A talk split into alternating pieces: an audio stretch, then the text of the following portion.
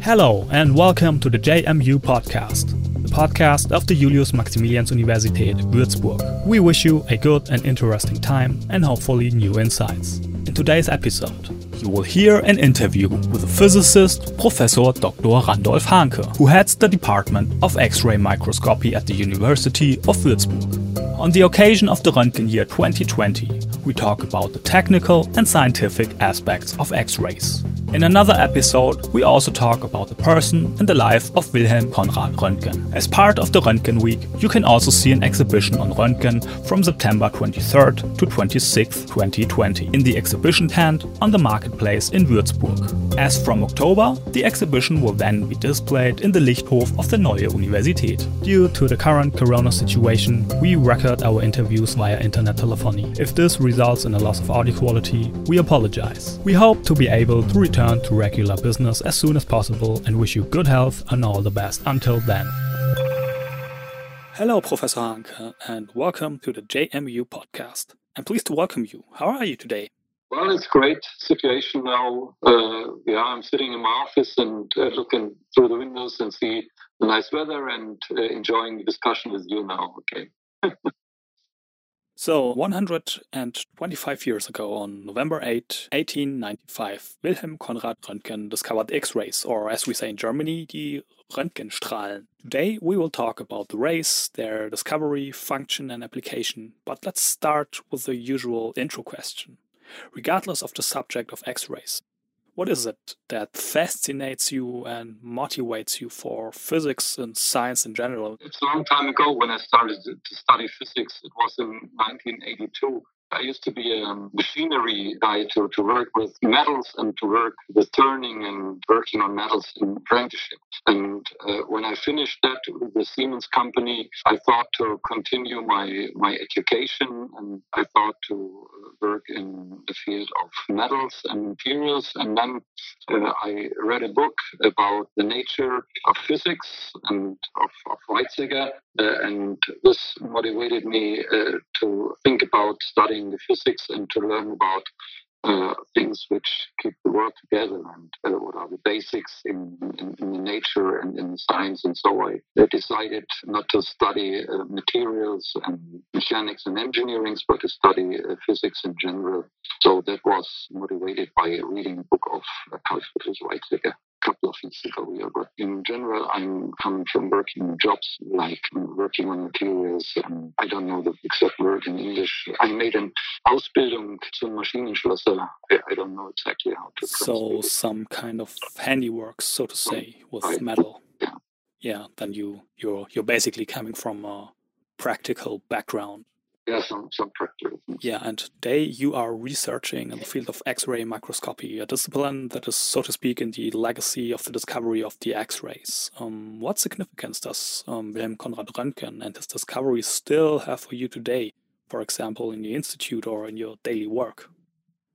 Course, I know a little bit about the situation around the time when he discovered the X-rays, uh, when he uh, closed his rooms and, and, and, was really astonished about that, uh, what he discovered, and uh, tried to understand that, of course. Yeah. So, but so to say that uh, I'm not so strongly in, interested in the person of uh, Wilhelm Röntgen and and his attitude. So Moorings uh, discover, uh, discovered uh, X-rays. What, what, I can what I can tell you the way uh, how I came to X-rays and how I came to work with X-rays when I when I finished my physics studying, I started with the Fraunhofer uh, organization in uh, 1989, and I had no idea uh, what to do there. And my boss at that time, my first boss um, uh, worked on the field of image processing and mainly on uh, optical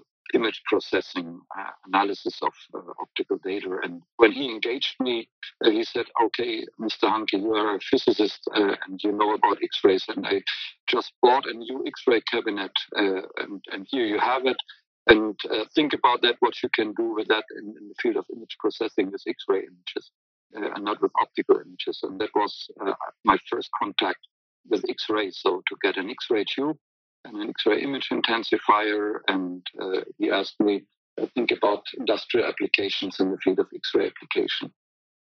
So this was my first contact with X-rays. Okay.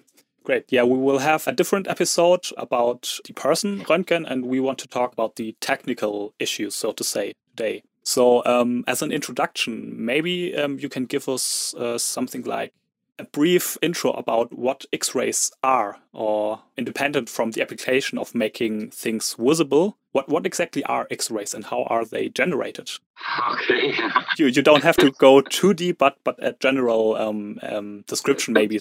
question. What are X-rays? Uh, X-rays are are electromagnetic waves, yeah, and they are photons, yeah, which gives an first impression about the two ways uh, X-rays can appear. Yeah, on the one hand, uh, they can be uh, particles, yeah, like photons, and on the other hand, they can be electromagnetic waves. Yeah, this, uh, these are two different uh, images where we can look at X-rays. And looking at electromagnetic waves, we have the complete spectrum from radar waves uh, with a long wavelength um, uh, to the op- to maybe to the infrared waves, uh, electromagnetic radiation, and then to the optical regimes, and then we come to the shorter wavelengths, uh, to the ultraviolet uh, wavelengths, and then uh, we'll be getting shorter and shorter wavelengths or higher and higher energies. We come to the X-rays, and the question is, uh, where is the X-ray regime starting? And uh, this is uh, related to the uh, refraction index. Yeah, in that moment when the, the refraction of the electromagnetic waves uh, becomes smaller than one, we talk about X-rays. So that means that we have uh, no longer reflection of uh, electromagnetic waves like we have it, uh, know it of the uh, of the optical waves, but we have a refraction smaller than one. that means that we have a penetration of the electromagnetic uh, waves uh, through objects and through materials.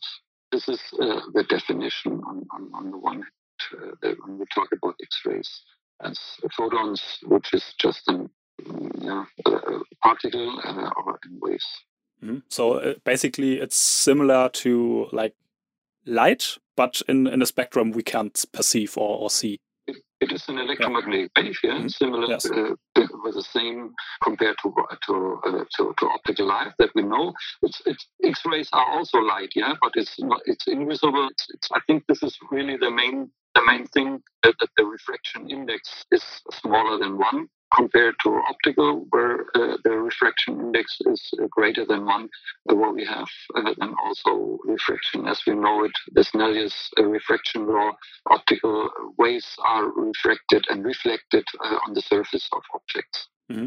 Okay. And probably the best known application of X-rays is the X-ray image in medicine, on which we then these representation of bones, the jaw, skull, and so on. But uh, what do we actually see in these pictures? Or to put it simply, um, why is it possible to see through something but then not everything? So we, we can actually then create an image out, out, of this, this uh, X-rays. The main thing what we see is the attenuation of X-rays. So we have an incoming X-ray beam with an certain intensity, that means a certain number of photons, and they will uh, penetrate the material, they will interact uh, inside of the material, they will be attenuated, absorbed, or scattered, and after pass, after having passed the, the material, we can uh, we can see an attenuated rest of the intensity, and then we can have a detector uh, where we can grab the image or the attenuated rest of the intensity which has penetrated the material. We can compare it maybe in the uh, in the optical field when we have a, a diffuse uh, glass. Yeah, you uh, irradiate uh, the glass with the light, um, and you have a certain intensity, or let me say, a brightness of the light, uh, and behind the glass uh, you have also you have a smaller intensity you have attenuated light, yeah, and see that there is a damping, something like that. So some parts of the of the photons of the electromagnetic spectrum are absorbed inside uh, of the glass, yeah, and uh, a certain part is reflected. And in, in the X-ray regime, uh, nearly everything uh, is is passing the material, there is nearly no reflection on the surface of the material compared to light, yeah, where the main part is reflection on the surface and no penetration. And in the field of X-rays, we have nearly no reflection, uh, but uh, the main part is penetrating the material and is being damped or absorbed or attenuated inside of the material. And uh, after the material, we get a, attenuated or um, um, absorbed spectrum uh, intensity that we can register on film or on digital imaging devices, something like X-ray detectors or so. Okay, so simply said, different materials um, interact differently to the X-rays, and that's basically what we see.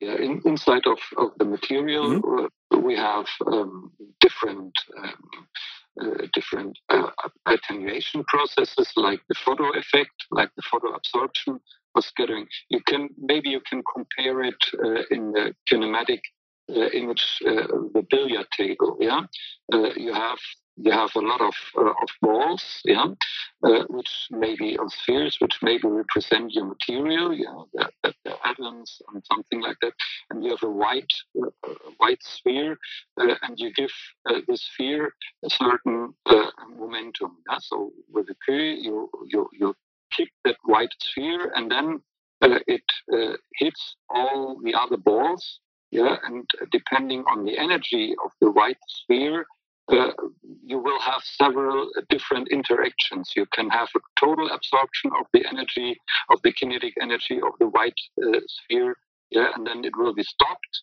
yeah. Uh, but you can also have a scattering, something that means uh, that the white sphere uh, does not hit another ball on the billiard table uh, in a complete um, impact, but will be scattered and will be appear at another place, uh, at another position, uh, will be deflected or, or scattered, and, and, we will find it at the end of the, the table uh, with a different energy. So uh, it will uh, lose its energy during uh, passing the different different balls in, in, in, some transfer of a kinematic image. Yeah. Of course, there are different mechanisms, and the mechanisms inside of X-ray absorption is uh, of course also scattering, but there is a, a, a Compton scattering, uh, which is uh, uh not uh, coherent, but it's incoherent, whatever it means. Yeah, some we can explain it. Um, but uh, on, on, the other hand, you have an absorption, a photo absorption effect, which gets energy of out, out of the in, incoming X-ray photons. Okay. And um, there are also in medicine other image uh, procedures such as uh, CT or ultrasound. They are, of course, differently technically and also have different applications because they detect different things. Um, but with X-rays, uh, we we use them a lot for for bones. Why are they working so good uh, with bone structure so we we can make them visible? you mentioned different uh, different uh, modes uh, to to have a look inside of uh, of people like ultrasound, or is it also computer tomography? Uh, computer tomography is mainly also based on X-rays. Yeah, it's just different way to grab the images. On the one hand, you can have uh, just a single shot uh, through the absorption image, yeah, and then then you get the information what is inside of the uh, of the body, uh, but you lose all the informations uh, along the path of the X-ray, so you get no depth information. And if you perform computer tomography, you look at the same object under investigation from different different angles, and you get a three-dimensional expression of the object. So this is uh, computed tomography. It's also made by X-rays. You can use ultrasound, which has uh, which is um, it's another it's another wave. It's it's not an it's not an electromagnetic wave, but it's different different interactions. And uh, you can also use magnetic resonance imaging uh, to, to measure another uh, effect inside of the uh, of the material uh, or, the body uh, under uh, under inspection, and they all have different interaction mechanisms. this interaction mechanisms are sensitive to different materials. Yeah. So if you use, for instance, um, um, uh, magnetic resonance. Yeah, this is uh, very, uh, very um, sensitive to tissue. Yeah, to soft material. Yeah, if you have X-rays, it's uh, depending on the atomic number, uh, uh, very sensitive or gives a good contrast between the different atomic numbers like calcium, which is um, bone, uh, tissue, which is uh, mainly hydrogen and carbon. Yeah, and you get a good contrast uh, between bones and between tissue. This is a, certain certain characteristic of X-rays. And in the field of ultrasound, you get other interaction mechanisms. Yeah, and so depending on that, what you want to see, you have the choice, and you have to choose the different uh, mechanisms of ultrasound magnetic resonance, which is used for tissue imaging, the X-rays, which is mainly sensitive to uh, a contrast of uh, high set atomic numbers, um, and uh, ultrasound, uh, which has other uh, absorption mechanisms. Okay, great. Röntgen himself said that he discovered the rays by chance. Can you uh, tell us a bit about how the, the experiment he did was conducted and how he finally discovered that the rays can produce an image? Well, he uh, tried to analyze uh, cathode tubes mm -hmm. to understand uh, the behavior of accelerated electrons in vacuum. Uh, and up to that time, uh, had no idea that uh, during the Bremsstrahl process, so the, the, the, attenuation, the stopping of electrons in material, um, the processes uh, inside of this uh, during the, the, stopping way of electrons in material, um, X-rays uh, will be produced. So there was no idea. He wanted to understand the behavior in accelerated electrons. X-rays are not visible um, but we can make them visible uh, by scintillation effects. That means that invisible X-rays uh, will interact with a uh, certain material and will produce characteristic visible light. They will be absorbed by uh, certain materials, which are called scintillators. They uh, are have to be transparent, also to, to give the opportunity that the produced visible light or the light um, flashes will uh, can get out of the material. Yeah, so they have to be to a certain extent transparent. Yeah, and he had some uh, scintillating material inside of his laboratory. Uh, it was something like barium-based uh, barium sulfide or, or, something like that. I, I, don't know exactly. And when he produced uh, the X-rays, he saw during his experiments when he started his his uh, cathode tube uh, some light flashes in the corner of his lab uh, and he didn't understand why that uh, started to, to, to glow, yeah, and, and to, to emit light.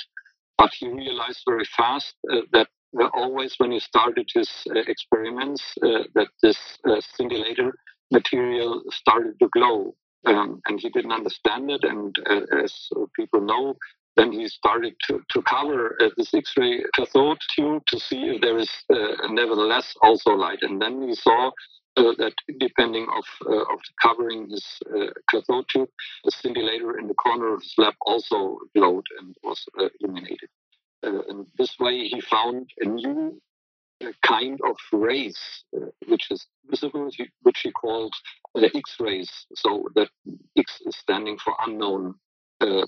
Yeah, this is in the physics. X is always used if you if you don't know something. Yeah, and you say this is X, and so he said this is X rays. I don't know what what kind of rays that were that he has produced with his cathode tube.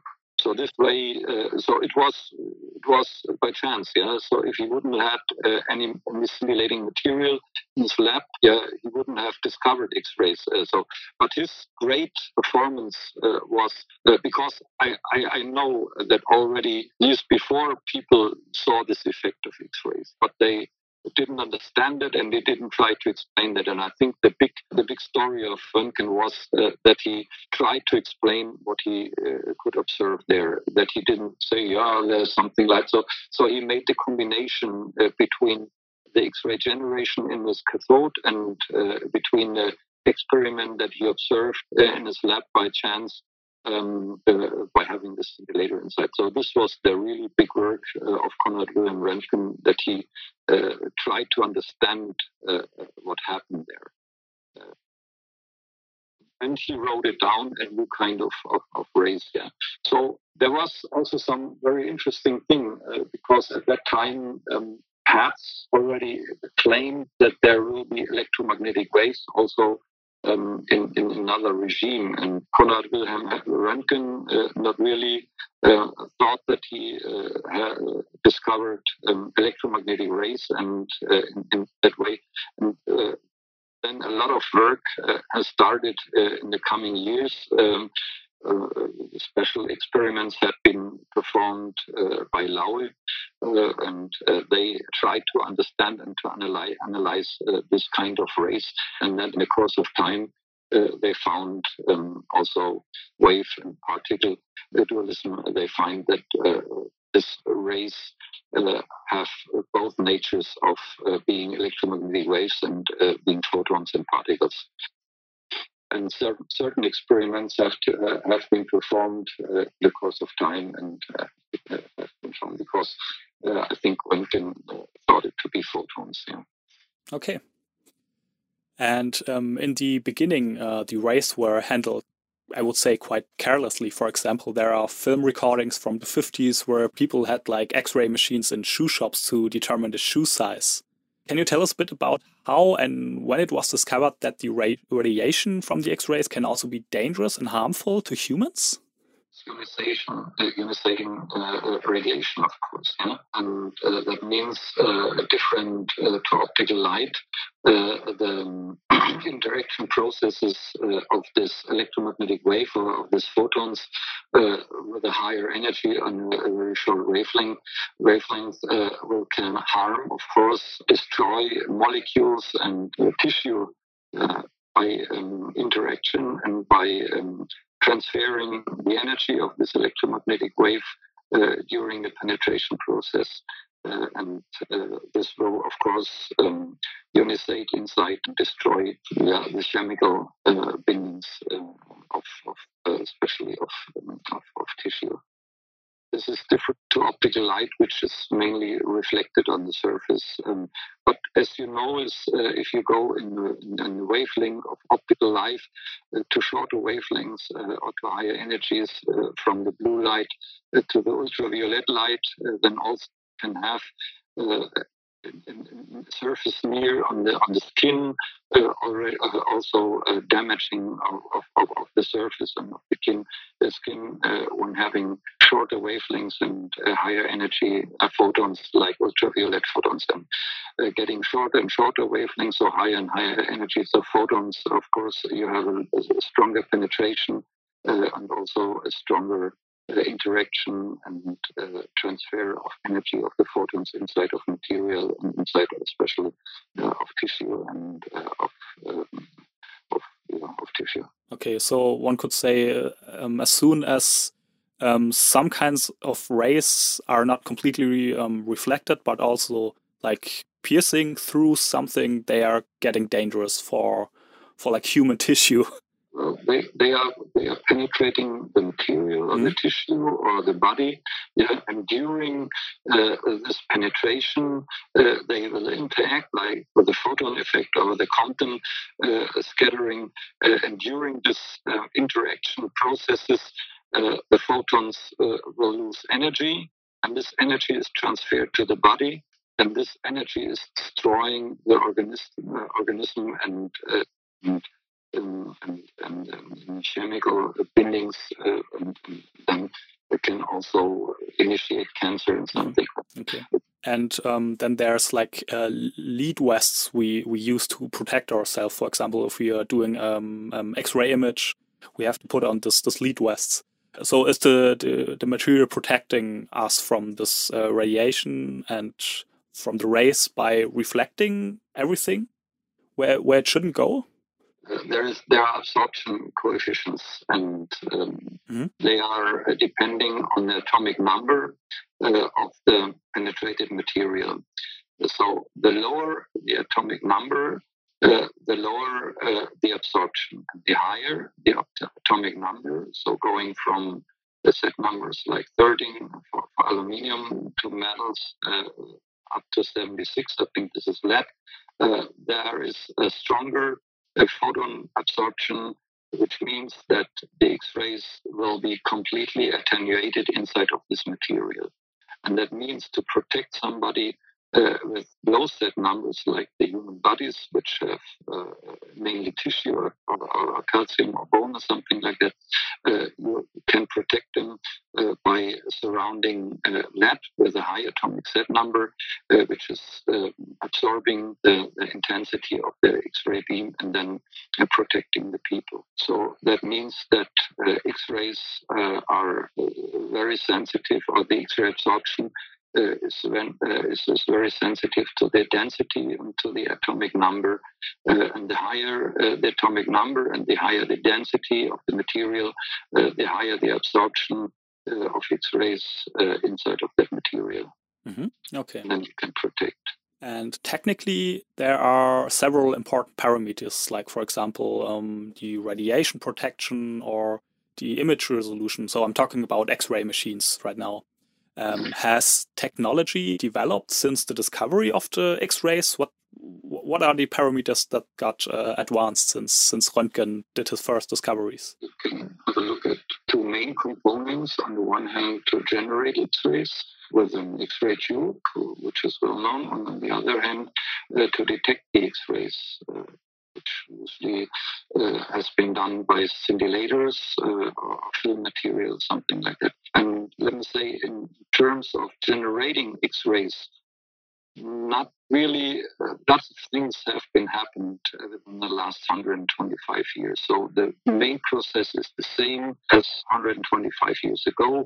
Uh, you accelerate electrons and uh, you let them interact with um, high Z number materials like tungsten or copper, something like that, and uh, you produce uh, the Bremsstrahlung, and then you see with a very, very low factor of efficiency so about about of one percent of the complete energy that is uh, put into the kinetic energy of the electrons to accelerate uh, is just um, transferred to X-rays. So the most uh, of the energy uh, is um, is transferred to heat, and just one percent of the energy of the kinetic electrons uh, of the kinetic energy of the electrons uh, is uh, transferred to X-rays. So it's not a really really efficient process. Yeah.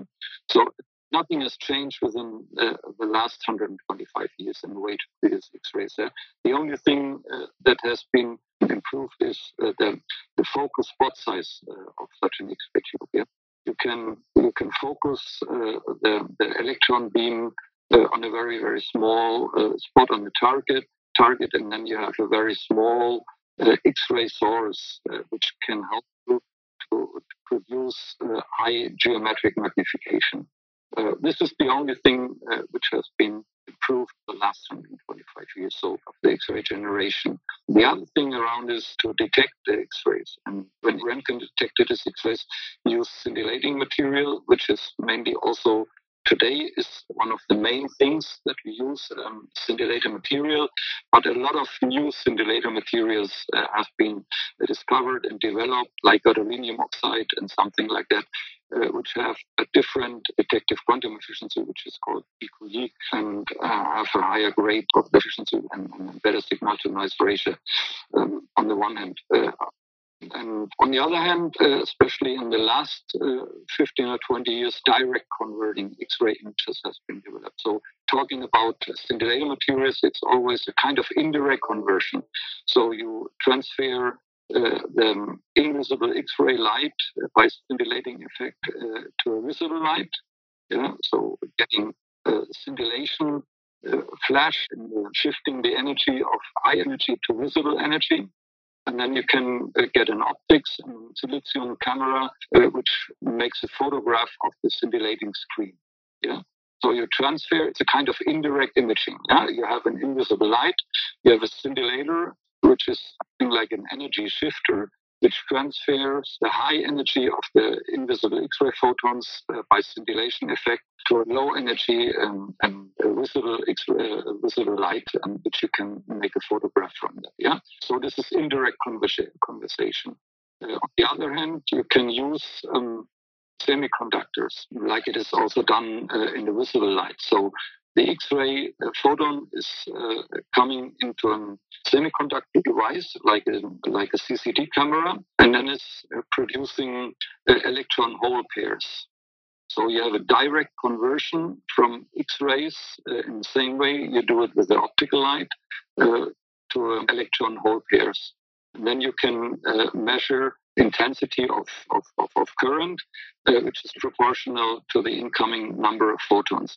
And for that, uh, you need, because of the short wavelengths of the X-rays, uh, you need uh, certain um, semiconductor devices. So silicon um, semiconductors like CCD cameras are not really uh, suited for uh, making um, X-ray light visible. So currently there is um, a high Z number material used like cadmium telluride semiconductor materials for cameras. And then you can use uh, cadmium telluride uh, semiconductor cameras for direct conversion of X-ray lights because they have a, a, a higher Z number and thus have a more effective absorption of X-ray light compared to silicon with a lower Z number for the silicon. So so there is, uh, especially in the last 15 or 20 years, um, developed some uh, direct converting X-ray cameras based on semiconductors, as I told, cadmium telluride or gallium arsenide, for instance. So these are materials which can be used for uh, producing um, um, cadmium uh, producing semiconductor sensors and digital images, and uh, they are suited for X-ray um, direct conversion imaging. Okay, Great. And what is the, so to say, the benefit we get from that development? Uh, the benefits are that we can, with this uh, semiconductor X-ray images similar to the um, silicium CCD cameras, we can uh, resolve energy.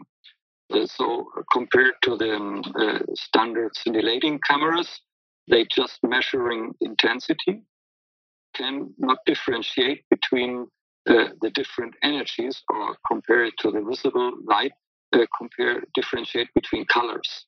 So energy in, in terms of uh, visible light uh, means um, um, uh, uh, wavelength or means color that we differentiate. We have not a black-white uh, intensity image, but if we can differentiate between the different wavelengths or between the different energy, then we can separate different colors and we can see the color images. In the field of X-ray, if you use just integrating scintillator cameras, you just can measure uh, the complete accumulated intensity uh, independent of the different wavelengths of the X-ray, or the, let me say the different colors of the X-rays, because you have uh, also in, in, in, terms of X-rays uh, different colors and different wavelengths.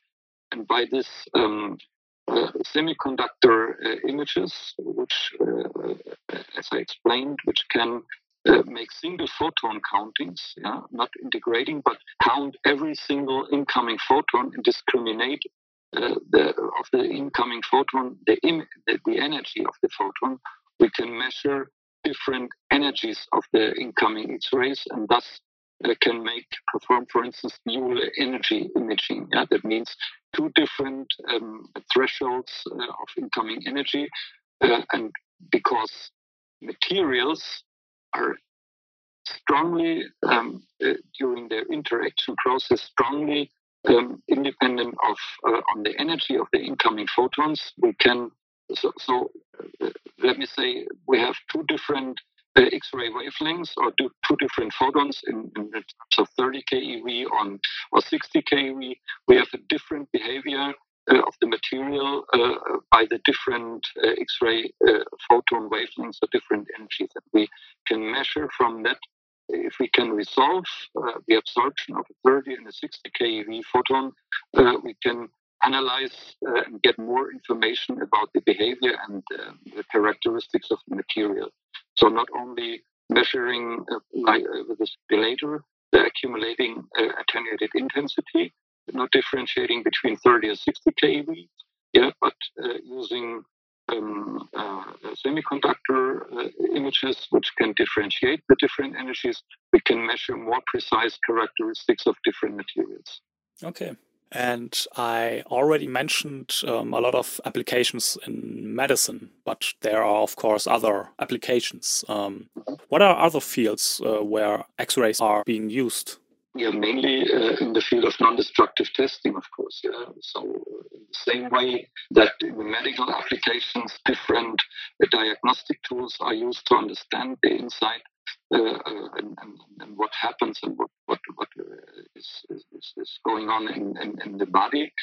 we can use the X-rays also to understand in the field of of production of, of maintenance of the behavior of material in the field of creation of materials, so materials characterization, uh, in, the, in, in, in, the field of uh, quality insurance, finding defects uh, inside of materials, and also in the understanding uh, of uh, what happens during the operation of materials, during stress and uh, strain during materials inside of that to understand the behavior of materials and products uh, up to to, uh, to, the recycling process at the end of the life.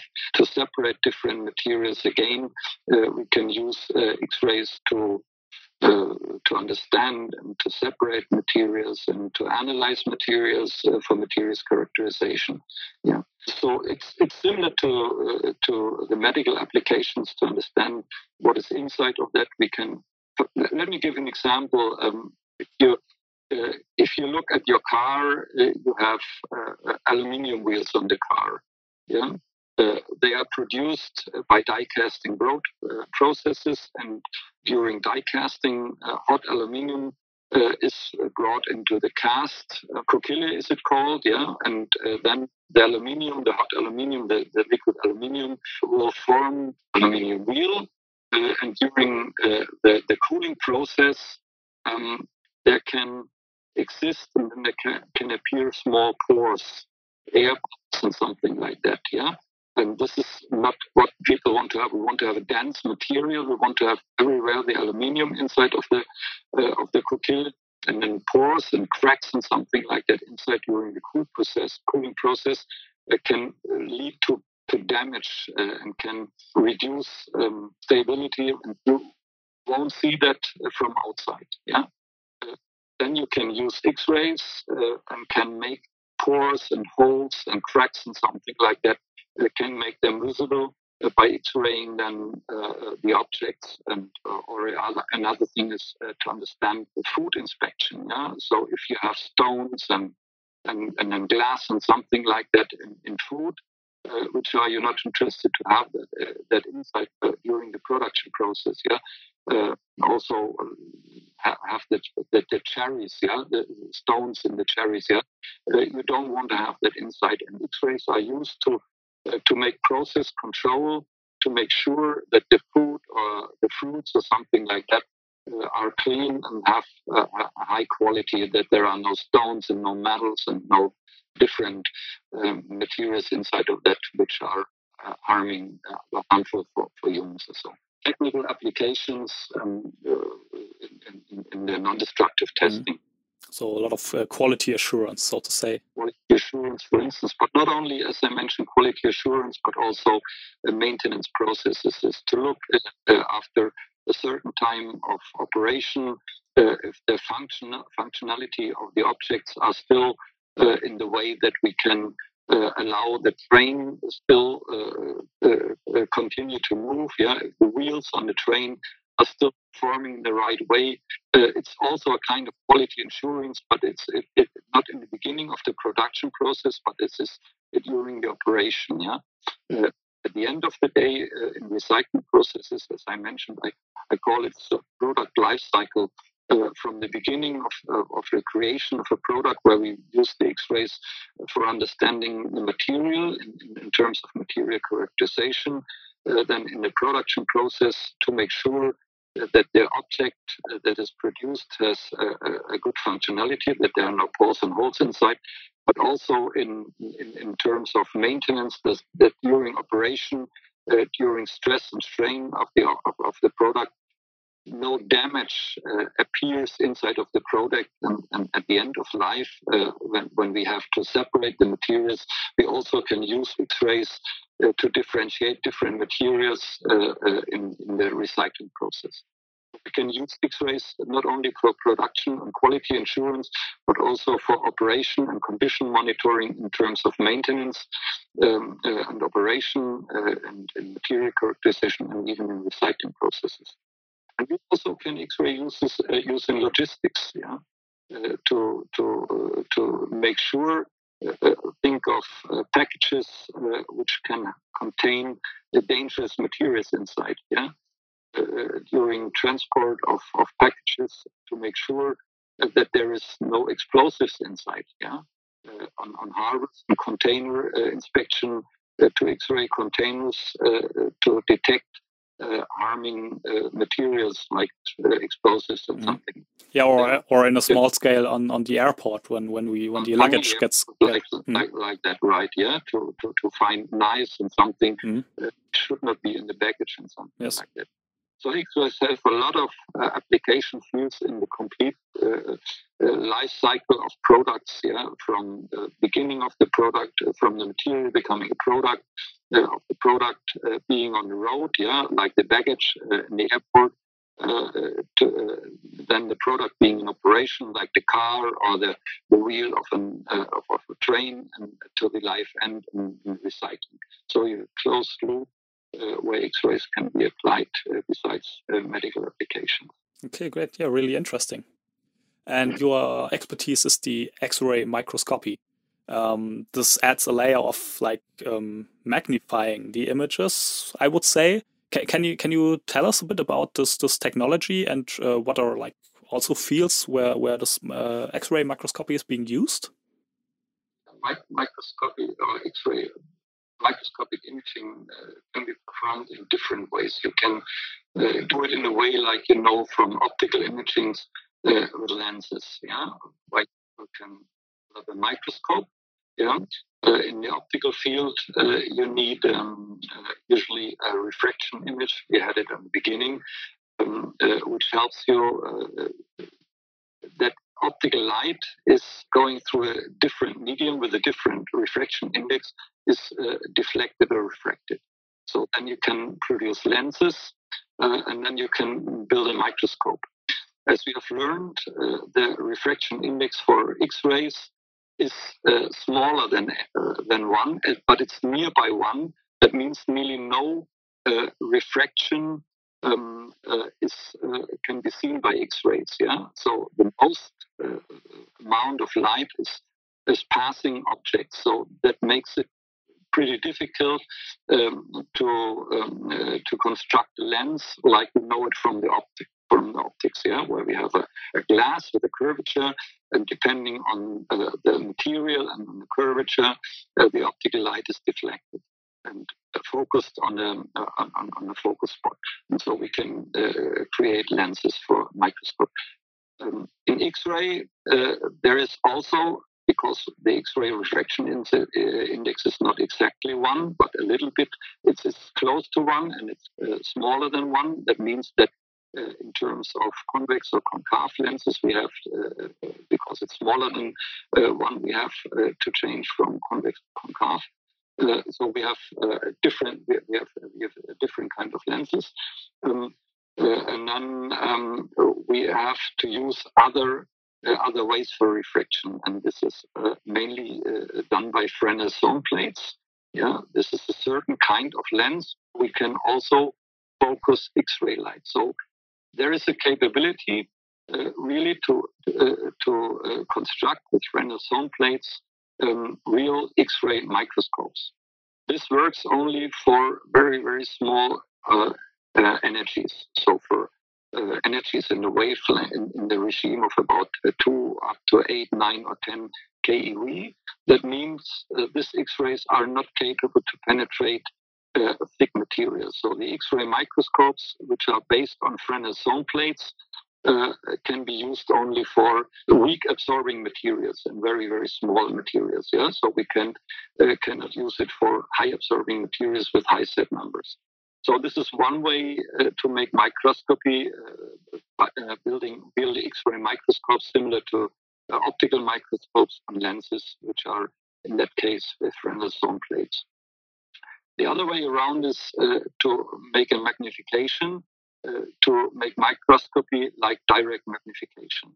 That means, uh, in the same way, uh, we can use the shadow production, uh, production when we have a beamer, yeah, uh, and and put the hand into the, the, the beam of the beamer, yeah, then we see the shadow image of the hand or the object uh, inside of the light beam uh, on the on the wall, yeah, and going closer to the light source, uh, we will see and we will realize that we will have a magnification. Yeah, this is uh, a simple uh, geometric relationship. Yeah, and uh, what we also can observe, the closer we go with the object to the light source, the bigger is the magnification on the on the wall or on, on, on, the, on the screen, but also we realize an unsharpness, a blurring on the on the object. And this blurring depends on the size of the light source. The smaller the light source, uh, the higher the magnification and the smaller the blurring. We can compare it if we go from a standard beamer uh, and make that same with a small laser spot size. Yeah, then we can have a much bigger magnification without having uh, observing blurring. Yeah, of, by by uh, magnification, and the same we can do uh, with X-rays. That means uh, if we have an X-ray source instead of a beamer light source or a laser light source, uh, and if we um, decrease uh, the, the, spot size of the electro of, of the X-ray source, yeah, uh, then we can uh, increase the magnification. that means we have very very small X-ray spot sizes for, focal, for, for X-ray focus. then we can um, uh, go very close with the object to the there is a relationship a geometric relationship that is very simple yeah that means uh, that the resolution and the blurring is current is, is, is nearly approximately in the range uh, of the spot size uh, of, of, the, of the source of the light source for x-ray yeah. that means if we have uh, x-ray uh, focus spot size is in the range of about 100 microns uh, then the resolution by magnifi- magnification, yeah, that means uh, going the object close to the light source, is also in the range of about 100 microns. That means when we want to have um, resolutions in the range of one micron and below, we have to create uh, X-ray light sources, uh, X-ray focal spot sizes in the range of about one micron uh, and, and, smaller. This is very, very small. Uh, and when we remember in which way X-rays are generated. And we, at the beginning, have learned that uh, X-rays are generated by um, the impact of electron electrons on materials.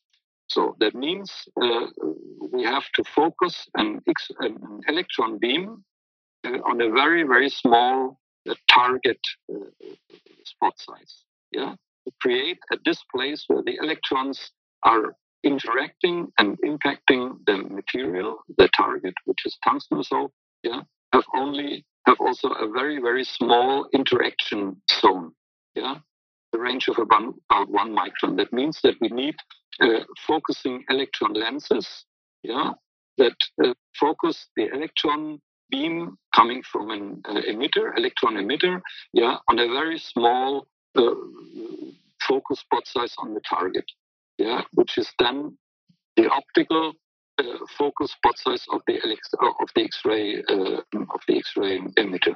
Yeah, and um, of course, the smaller the, the focus spot size uh, of the electron beam is, the higher the energy of the electrons um, uh, is uh, brought into a very very small focus focus spot size. That means uh, you have a high amount of energy of the uh, kinetic energy of the electrons on a very very small uh, part on the um, uh, on the target and then you have the problem that the energy leads to a melting of the target that means uh, you have to avoid to melt up the target uh, to, to, to limit the intensity or the energy or the kinetic energy of the impacting electrons.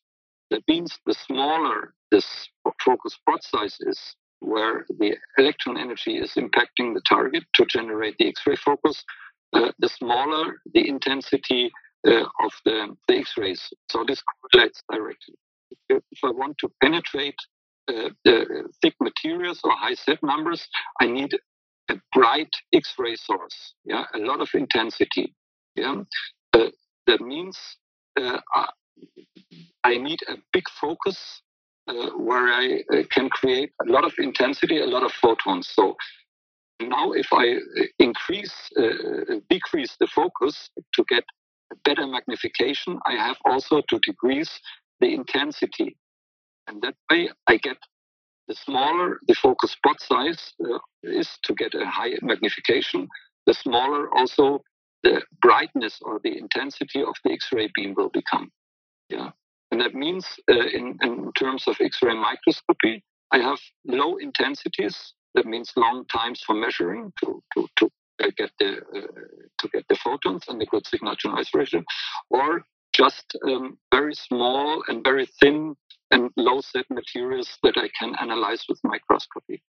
That means uh, because of the nature uh, of X-ray sources uh, in, in, terms of, um, uh, of, of, small spot, focus spot sizes, I only can uh, use X-ray microscopy uh, for small objects, for low Z materials, and yeah, yeah, small objects and small low Z materials. Yeah, so so you don't destroy the the objects you you want to see. You, yeah, to a certain extent, uh, it's not really non-destructive. Yeah, if I want to analyze um, a, a, wheel, uh, an aluminium wheel with high resolution, um, I have to put out a small part of the wheel. Yeah, uh, so I have to destroy the wheel. Yeah, to, to, to cut up a small part of that. Yeah, and then I can analyze this small part to understand the materials the characteristics inside with high resolution. So I cannot do high um, uh, high, uh, high resolution microscopy uh, on big uh, materials. Mm-hmm. Okay, I understand. Especially in field of computer tomography. Mm-hmm. Okay, and in in in which um, fields or areas is this microscopy being used? Um, yeah, mainly in, in the field of materials characteristics. Yeah, mm-hmm. field um, so, so certain materials, of course, um, uh, biological materials, uh, low Z materials, um, uh, carbon uh, carbon composites, uh, something like that, fiber composites uh, materials, also aluminum, which is a, a low-Z material, to analyze the characteristics, to understand the alloys, yeah, the, the, distribution of different materials inside of that, also the microstructure mm-hmm. inside the material. So mainly for materials characterization. Okay. Uh, microscopy is used. Okay. And is there something you are currently like working or researching on uh, right now in Würzburg um, to yeah develop this whole technology further? Are there any current projects running? Yeah. So uh, what we have talked now about in the last uh, 30, 40 minutes was uh, the standard absorption of X-rays. Yeah, as I mentioned, uh, we will have an uh, intensity and we will have a penetration of this um, uh, uh, of this intensity by photon or Compton scattering, by photon absorption Compton scattering, and we will measure the shattering imaging. within the last 15 or 20 years, um, there is also in laboratories uh, came up the opportunity to, measure phase contrast. That means uh, that there is not only um, a, damping of intensity, but also a shift uh, uh, during penetration of the phase. Because, as I mentioned at the beginning, uh, we have uh, two different uh, points of view that we can have a look at, at X-rays. One is the particle part. that means it is a photon which is absorbed um, and on the other hand, we can also look at X-rays to be an electromagnetic wave. And electromagnetic waves, uh, when they penetrate a material, uh, will be also uh, refracted and will be will appear a phase shift during um, uh, during uh, transmission to objects. Uh, that means that I have to have at the beginning in the intensity, I have to have co- coherent light uh, where I have a, a, a, fixed phase condition, yeah, then I can measure the change of the phase uh, after penetrating the material. That gives me another information about the material than I can get from uh, just measuring photon and photon absorption and, and scattering, Compton scattering. So uh, one of one of our fields that we are working in uh, is uh, understanding uh, and, and, working on the engineering, uh, getting phase contrast imaging uh, to get, especially in, in, low low Z materials, um, higher and better contrast, uh, and uh, getting thus better uh, opportunities for diagnosis in medical and in materials science. So this is uh, the future. That means that we have uh, to work on uh, certain X-ray sources, which uh, provide a certain kind of uh, coherence of the X-ray light. Uh, on, on, the other hand, of understanding the, the, phase shifting processes inside of the material, and also um, working on detectors measuring the interference effects of, of the phase shift. Okay, great. Yeah, that sounds very interesting. We are now reaching the end of the interview of the episode. I really want to, to thank you for your time and your answers. And if we forgot something really important or you want to say anything else about the, the topic, um, yeah, the last words are yours. Uh, last word from me. Only if you want to. let me say, uh, research in the field of X-ray is, is, is not really easy because it's a very well-known uh, uh physics. Yeah, so uh, physics of X-ray is, is pretty good understood, and there is no uh, really research uh, necessary. What what we didn't talk about is all the other things. Um, in X-ray spectroscopy, which I don't do. Yeah, I just talked about X-ray imaging, uh, in, in terms of uh, absorption, in terms of intensity and attenuation, all these things. So we didn't talk about um, spectroscopic imaging, so which is also an interesting field. Uh, and what we uh, also didn't talk, we, we talked about uh, microscopy. Uh, what I what we also have done is um, um, making X-rays applicable with uh, linear accelerators in high energy fields. So that means uh, to use X-rays not only uh, to analyze wheels or small structures like um, alloys and, and, and food and something like that, that but we uh, constructed also a, a, high energy and uh, a great X-ray machine in, in what I'd like to mention, where we can make computer tomography and X-ray imaging uh, on complete cars, uh, so with a high resolution uh, on objects, uh, even aircrafts, small aircrafts which we had in the machine. So there's a, a great opportunity, uh, in, in, in uh, for X-rays in the future, not only to work with standard X-ray tubes in the laboratory, uh, but also uh, uh with uh, constructing new uh, technology, te technological X-ray machines like I call it XXL computed tomography, linear accelerators up to 9 MeV, where we can penetrate big objects and make computed tomography on, on, on big objects. I think this is uh, what we didn't discuss today. So this is a lot of engineering. So to, to uh, conclude, X-rays uh, give an opportunity uh, uh, for, for engineers to understand, uh, to know about physics, to learn about mathematics, because we have to um, to evaluate the data which we grab. Yeah, to make computer tomography algorithms, to understand the reconstruction methods, to understand informatics you know, to uh, to work um, on field of image processing. Yeah, and uh, we also have to work on engineering uh, because we not only have the physics of, uh, of, of, X-rays, but we have to create a complete uh, systems like computer tomography machines.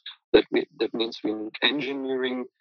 we need manipulation of the objects and so so it's a highly interdisciplinary subject to work with the space the field of imaging, uh, covering physics, uh, mathematics, uh, informatics, and, um, and, and engineering. I think this is what makes it really interesting to work in that field.